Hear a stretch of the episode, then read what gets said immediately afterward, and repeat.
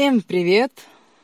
С вами Гуль Сагитова, и это мой пятый выпуск, где мы переходим к действиям, где мы с вами выполним одну технику, и чтобы она была наиболее эффективна, вам надо остаться наедине. Поэтому подберите время. Отвечайте на вопросы. Первое, что приходит в голову. Если вы сделаете все правильно, то вы сможете внести некую ясность в своей жизни. И в конце вы определите свои ближайшие шаги. Скажите честно, вы готовы действовать? Ну что ж, мы взяли на себя ответственность. И что? Что дальше? Скажете вы. Обычно в тот момент, когда человек по-настоящему берет ответственность на себя, он перестает тупить, прокрастинировать и действует. Затем либо он выдыхается, либо что-то его удерживает, либо чего-то все же не хватает, ну или он понимает, что это не то, что он хотел. Да, путь самопознания все-таки сложен, труден и тернист. Что делала наша главная героиня? Она осознала, что живет вообще не свою жизнь и прибегла к кардинальным изменениям.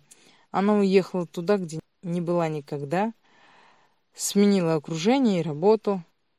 Но от недостатка знаний и непонимания, что вообще происходит, этот шаг хоть и был смелым и эффективным по своей сути, но он дал ей не то, что ей требовалось на самом деле. И знаете, я встречала многих людей, которые берут и, уволь... и увольняются с хорошего места ни с того ни с сего, или какой-нибудь госслужащий типа офицера берет и уходит там в сферу рукоделия вообще или еще чего творческого. Или может, э, вы встречали людей, которые чуть ли не каждый месяц на новом месте работы? Я больше чем уверена, что многие из вас, кто сейчас готов действовать, в основном думает, уволюсь и устроюсь куда-нибудь в сфере там того-то, того-то. Или, наверное, я уйду с этой работы, или займусь-ка я теперь вот этим. То есть, как правило, первое изменение, которое возникает у нас в голове, это наша работа, наша деятельность. Я не пытаюсь вас отговорить, но наша жизнь – это не только наша работа или какая-то наша деятельность. Наша жизнь также состоит из людей, окружающих нас, из отношений с противоположным полом, из нашего физического состояния, из отдыха – наших увлечений, духовности и финансовой составляющей. И вы не сможете из жизни что-то из этого выбросить. Вы не можете выбросить духовную составляющую, так как вы и ваша душа есть одно целое. Вы не можете выбросить такую составляющую, как отношения – вы можете утверждать, конечно, что вам и так хорошо, и что нет желания заводить отношения. Эти слова значат, что либо вы просто не готовы к отношениям, и, знаете, это нормально. Либо вы строите себя такого волку-одиночку и сами себя обманываете.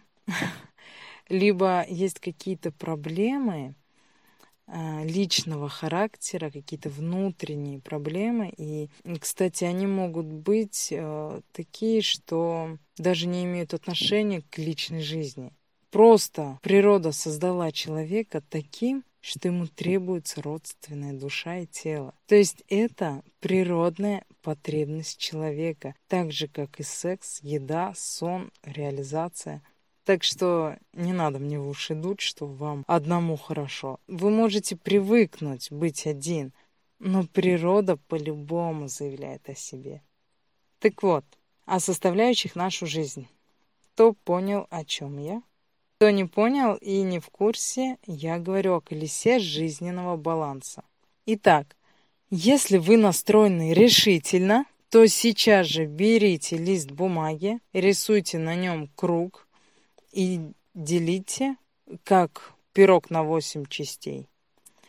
Нам не нужен идеальный круг и идеально ровные части. Произвольно, быстренько расчертите, и каждый кусок так называемого нашего пирога назовем составляющими нашей жизни, которые я перечислила ранее. То есть круг, ну иначе говоря, пирог – это наша жизнь. А сектора, то есть куски пирога, да, это составляющие нашей жизни. Напомню название секторов – пропишите, то есть все названия. Первый сектор – это здоровье. Второй сектор – окружение. Третий сектор – отношения. Четвертый сектор – работа или бизнес. Пятый – финансы. Шестой – хобби. Седьмой – духовность. И восьмой – отдых. Теперь представим, что середина круга – это ноль, а край круга – это десять. Так вот, по шкале от 1 до 10, насколько вы удовлетворены своим здоровьем? И фиксируйте ответ, то есть запишите эту цифру. Теперь ответьте на вопрос, насколько вы удовлетворены своим окружением. То есть это вдохновляющие люди, после общения с которыми вырастают крылья за спиной, или это люди, от общения с которыми вы устаете. Вы думаете, боже, когда же ты закончишь и домой пойдешь? Отвечайте честно, иначе вообще нет смысла делать все это. И будьте внимательны к вопросу, насколько вы удовлетворены. То есть это не просто оценка. Важно поставить оценку, насколько вам нравится ваша жизненная составляющая. То есть, например, если вы зарабатываете 500 тысяч рублей, то в обществе это считается довольно-таки неплохо. Но это не значит, что вам это нравится. Может, вы хотите большего. Может, у вас другие амбиции совершенно, нежели у общества. То же самое с работой. Все вокруг могут говорить, что у вас офигенная, престижная, завидная работа. Но вы так не считаете. Думаю, понятно. То есть важно прислушиваться к себе. Итак, поехали дальше. Дальше у нас отношения, то есть Насколько вы удовлетворены вашими отношениями по десятибальной шкале? Туда же идут отношения с детьми. Дальше у нас хобби. Если у вас нет хобби, то, блин, надо его найти. Дело в том, что когда мы занимаемся чем-то, что нас по-настоящему увлекает, просто так, не потому что нам платят, или есть дедлайны, или есть какие-то определенные планы. Когда мы занимаемся творческой деятельностью, мы не только задействуем участки головного мозга, которые, возможно, обычно спят, но и мы наполняемся энергией. Также хобби является средством для снятия стресса и напряжения. И развитие творчества может положительно отразиться и на других составляющих нашей жизни. И в конце концов, должна же быть у вас отдушина в свободное от всего время. Это может быть что угодно. Альпинизм, кулинария, оригами из фантиков от конфет. Ну вот что угодно. Дальше у нас духовность. Как вы оцениваете свое душевное состояние? И отдых. Есть ли он у вас вообще? И если есть, насколько качественный? Например, вы женщина, и решили с мужем отдохнуть с друзьями вместе. В итоге женщина накрывает на стол, полдня проводит у плиты, потом ухаживает за гостями, между делом сидит, конечно, за столом, все-таки удается ей это сделать. Но вдруг, буквально через две минуты, кому-то что-то понадобилось, или детей надо покормить, помыть, переодеть, успокоить, помирить, уложить, а потом, глядишь, уже надо стол убирать. То есть, ну, в этой ситуации чувствуете, да, как женщина офигенно отдохнула. Знаете, я вот прям сама пока рассказывала, наполнилась и вдохновилась. Ну а если вы мужчина, допустим, а, встретились вы с друзьями, часик посидели, пообщались, а потом каждые 15 минут вам начинают звонить или начальник, или стажер там, или партнеры, или клиенты, или еще кто, а в итоге вам надо куда-то ехать и решать какие-то вопросы. То есть, дорогие слушатели, если ваш отдых проходит примерно так, то Блин, это не отдых. То есть ориентируйтесь на результат. Вы отдохнули, вы наполнились, у вас теперь избыток энергии. В общем, мы оценили все наши сферы. И что мы видим? Знаете, вот, как правило, у людей низкую оценку получают финансы и отдых. Ну и еще что-нибудь. Вот задумайтесь, вы работаете, а финансами не удовлетворены и не отдыхаете. Вообще вся наша жизнь, знаете, это обмен энергиями. И где-то мы ее тратим, а где-то ее получаем. Помните, в начале подкаста я говорила не торопиться с решением насчет вашей деятельности. Возможно, вы истощили свои запасы энергии, и поэтому вы задолбались и уже ненавидите свою работу. Отдых и хобби – это те сферы, где вы наполняетесь энергией, заряжаетесь. Духовность, окружение, отношения – это тоже те сферы, где мы заряжаемся, но согласитесь, любое взаимодействие с людьми подразумевает обмен энергией. Так что в этих сферах вы можете наполняться не только впитывая, но и отдавая. Вспомните, что вы испытываете, когда делаете близким подарки? Приятное чувство, правда? То есть вы, получается, наполняетесь, хотя отдаете. Так вот, когда у вас вдохновляющее окружение, то вы отдаете с радостью и наполняетесь от этого. Когда у вас окрыляющие отношения, то вы наполняетесь. И когда ваше душевное состояние на десяточку, то от вас исходит какое-то, знаете, тепло, свет. Думаю, вы встречали таких людей, от которых веет душевной теплотой, к ним хочется быть поближе и подольше возле них. И я открою вам секрет. Вы сами можете быть таким человеком. Дальше у нас сфера здоровья. Это сфера, куда мы вкладываем свою энергию. Также э, это финансы и работа, куда мы вкладываемся. Да? Если у вас какая-то сфера набрала слишком мало баллов, то она проседает. И когда проседает хоть одна сфера, мы чувствуем себя плохо. У нас может быть классная работа, дружная семья, хороший доход, но если нет отдыха, то вы истощаетесь. Если нет хобби, какой-то вашей отдушины, то вам будет плохо. Вы будете думать, что ваша классная работа хрень. Надо что-то менять. Но найдя то самое хобби, которое будет вас наполнять, у вас все сферы станут э, на один уровень. И это называется баланс. Если у вас проседает здоровье, то, конечно, вам просто тяжело брать от жизни все, что она дает. И здоровье, кстати, может за собой тащить и остальные сферы жизни. Ну, в принципе, это логично, да, все мы это понимаем. Если проседает сфера отношений, допустим, постоянные конфликты и непонимание, то вы в каком состоянии находитесь тогда? В радостном?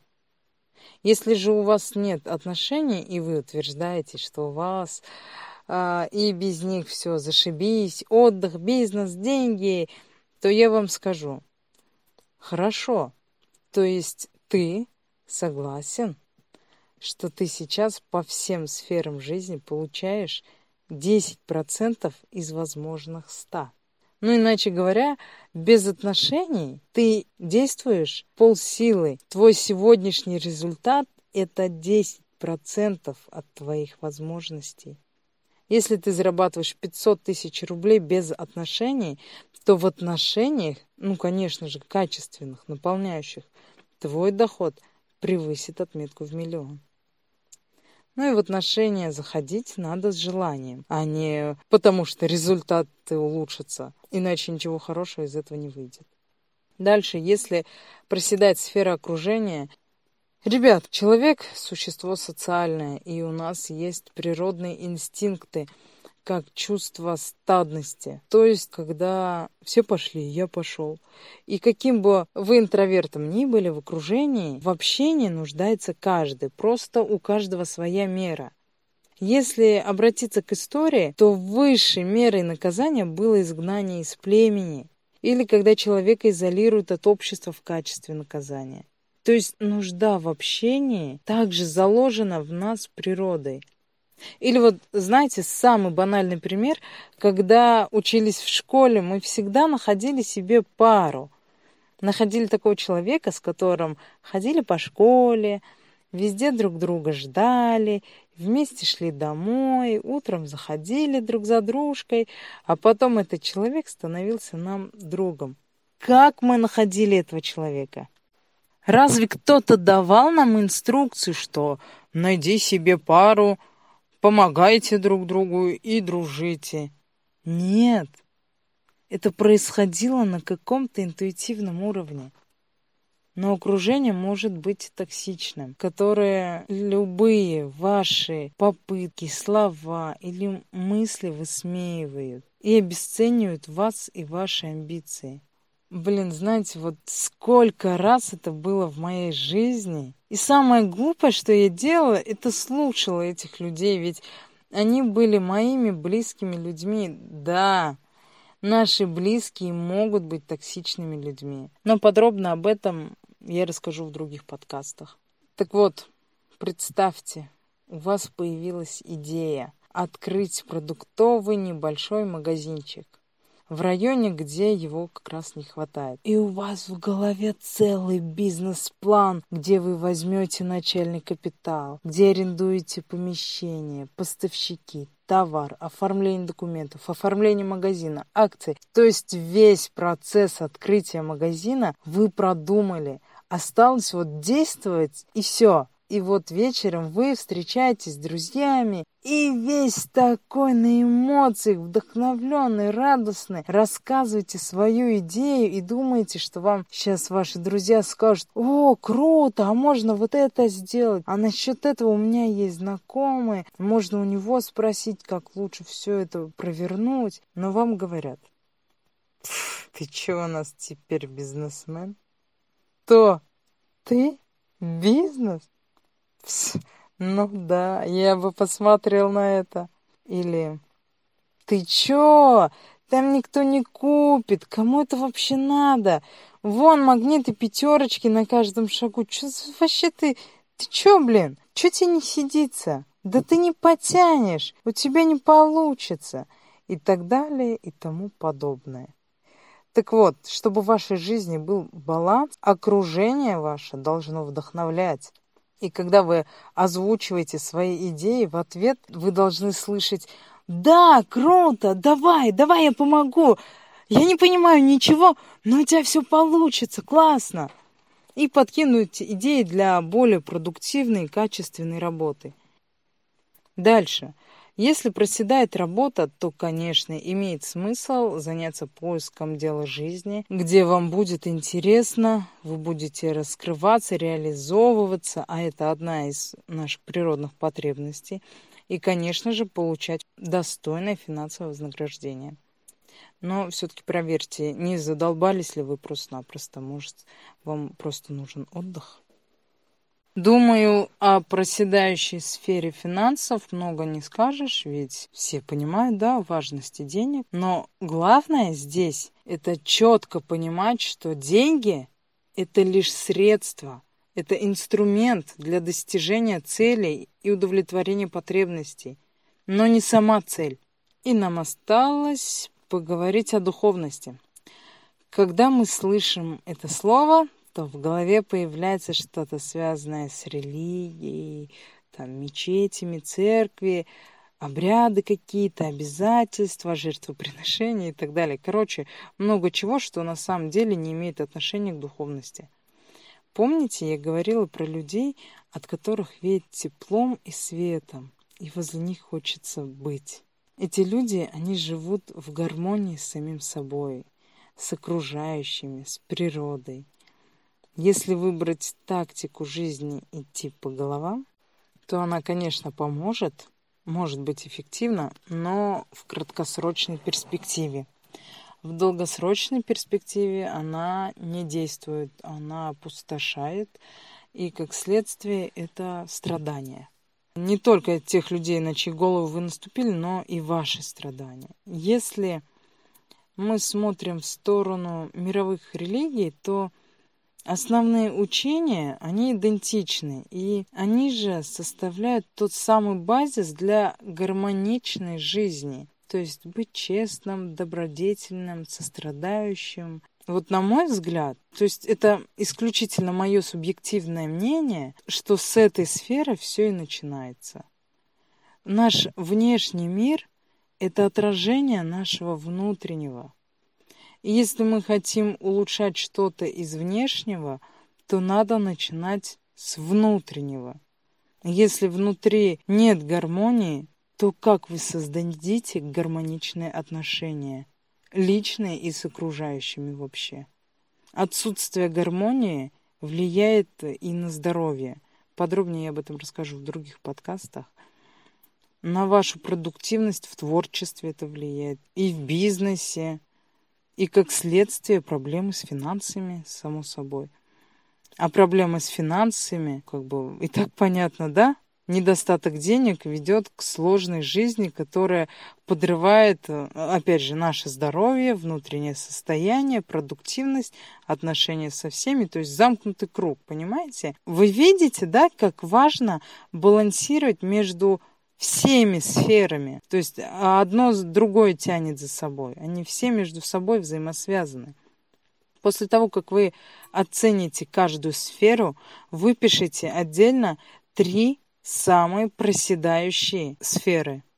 Каждой выписанной сфере напишите по одному действию, которое вы можете сделать в течение 72 часов для повышения уровня удовлетворенности в этой сфере. Эта техника называется колесо баланса. Ее стоит проводить каждый месяц, чтобы вы наглядно видели свою жизнь, понимали, куда вам двигаться дальше. На этом у меня все. Знаете, раз уж вы решили действовать, раз уж вы решили изменить свою жизнь, то будем действовать, да? Напишите мне в директ в Инстаграм Сагитова нижнее подчеркивание, айгуль, нижнее подчеркивание, у как и те самые три действия, которые вы выполните в течение 72 часов. До скорых встреч!